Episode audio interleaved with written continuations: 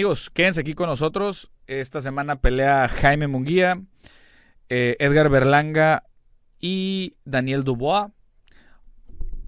Mañana martes, para ustedes ya va a pasar, pero de allá debió haber peleado Naoya Inoue contra Nonito Doner.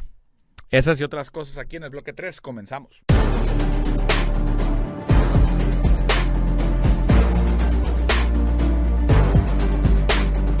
Señoras y señores, a ver. Jaime Munguía pelea contra Jimmy Kelly este sábado por The Zone en la ciudad de Anaheim, California. ¿Qué hay que resaltar de esta pelea? Bueno, Jaime Munguía llega con un récord invicto de 39-0.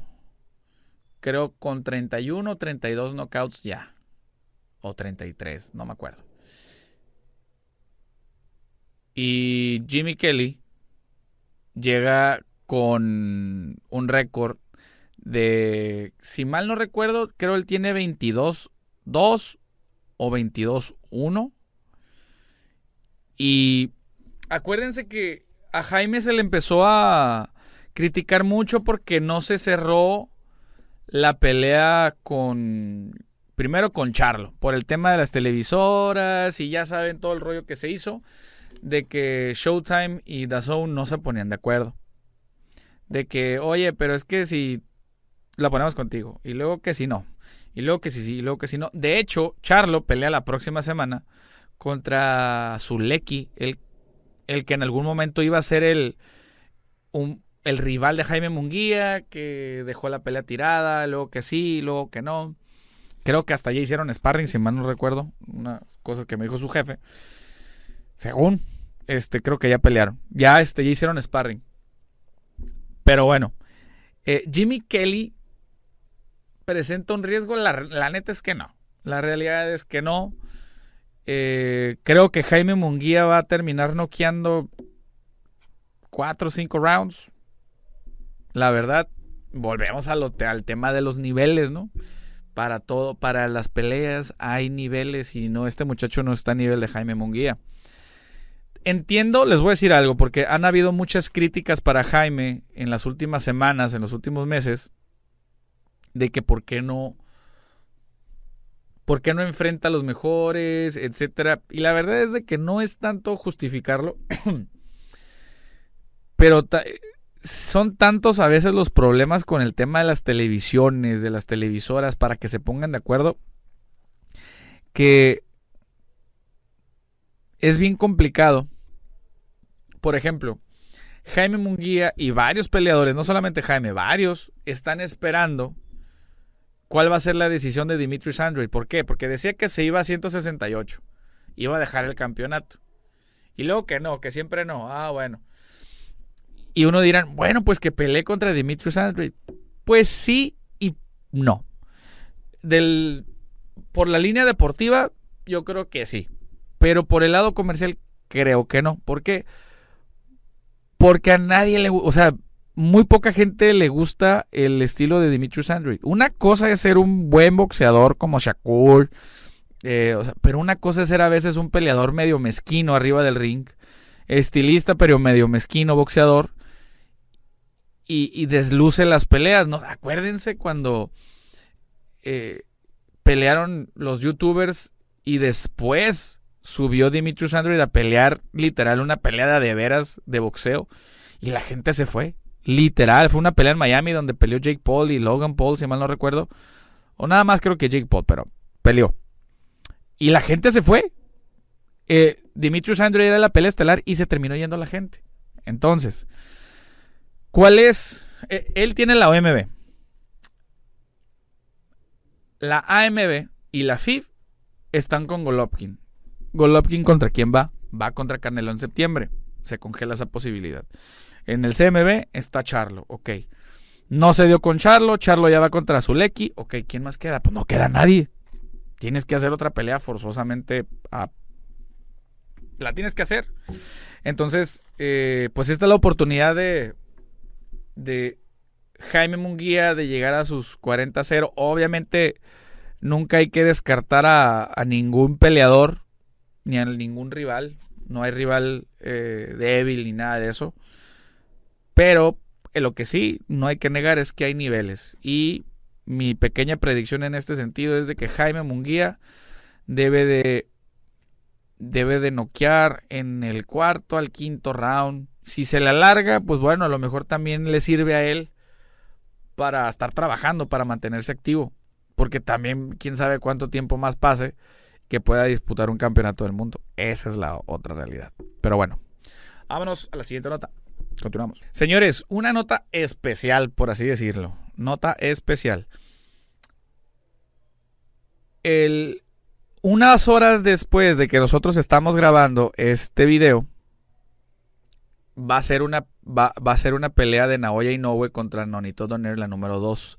Usted, para el momento de que ustedes vean este video, ya va a pasar la pelea y obviamente pues ya va a estar el resultado ahí, etcétera. Entonces, les vamos a hacer, les voy a hacer un comentario acerca de esta pelea. Es una revancha, se va a dar en, la, eh, en el Saitama Super Arena de Saitama, Japón.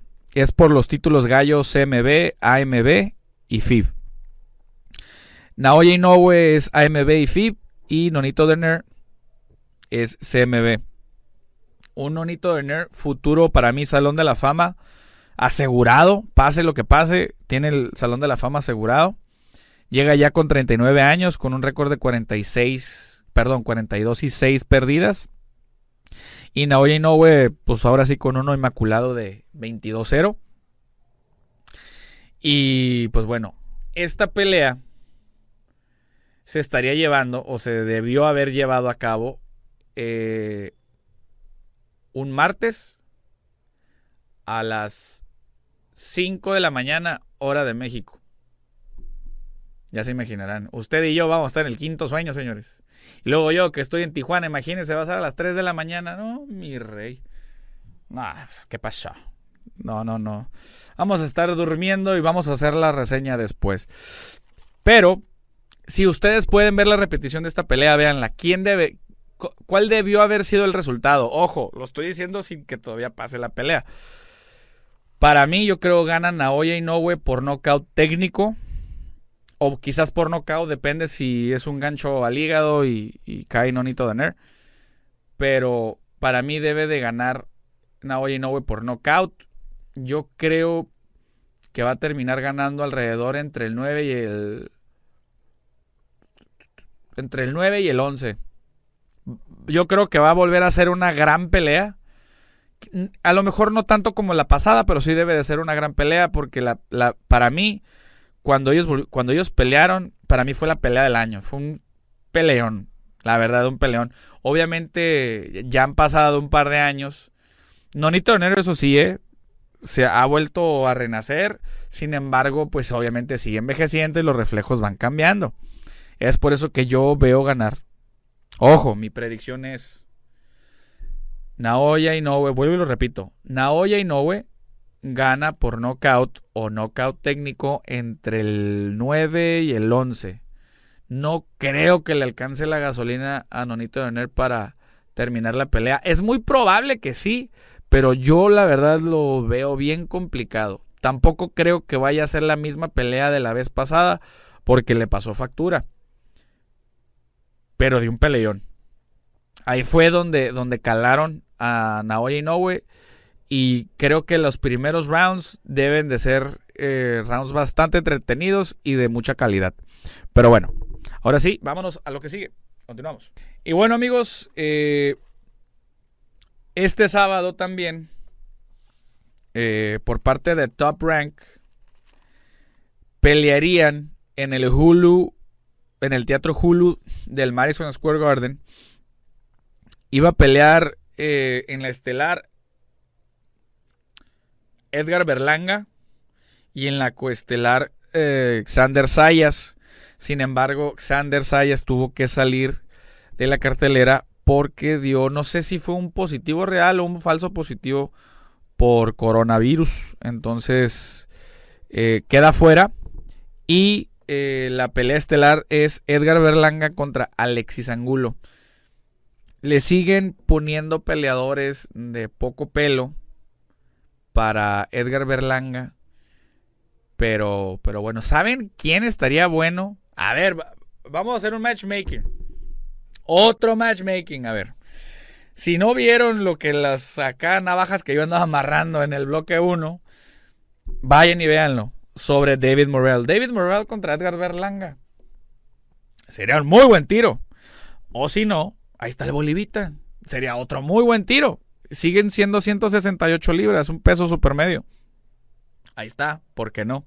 No dudo que para su próxima pelea le pongan a un David Lemieux que ni siquiera es de peso supermedio, nada más para ir inflando récord y para tener un poquito más de nombre. No los juzgo, digo, al final del día son, son, este tipo de peleadores son proyectos, son inversiones a largo plazo y lo entiendo.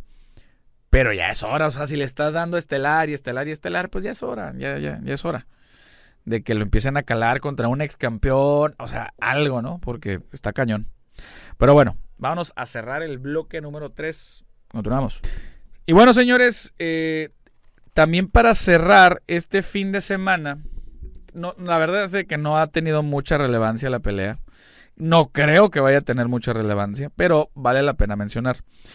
Eh, Daniel Dubois va a retar a Trevor Bryan por el campeonato regular de peso pesado de la AMB en la ciudad de Miami, Florida. Esto con la insignia o con la leyenda, por así decirlo, en todas las notas, poquitas notas que he leído de esto, el que gane de aquí va a tener, va a ser el retador mandatorio para Alexander Usyk. ¿Qué les puedo decir? ¿Qué les puedo decir? Definitivamente no va a pasar eso.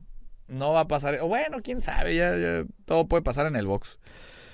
Para mí, eh, a pesar de que Trevor Elliott es el campeón, creo que Daniel Dubois es el favorito. Para mí es el favorito.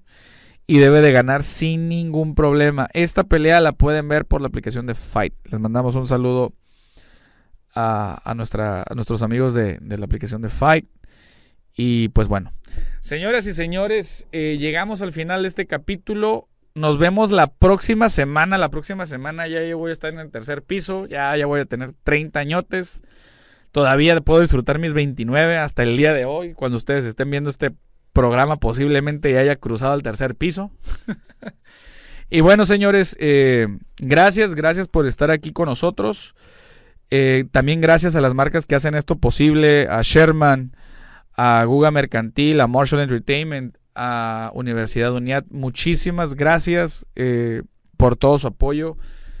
Comenten todo lo que ustedes quieran en los comentarios. Los voy a leer tarde o temprano, pero los voy a leer. Y pues nada, muchísimas gracias por todo. Y bueno, señores, esto fue todo de mi parte. Yo soy Esteban Franco, su amigo, juez analista de boxeo. Gracias a la producción, gracias ahí en México, a Epsiva, a Diana, a Bere, a Ashley, a Sandra, a Martel, a todos por allá. También un buen saludo al muerto. Y bueno, señores, muchísimas gracias. Ahora sí, como dijo mi ex, hasta aquí llegamos.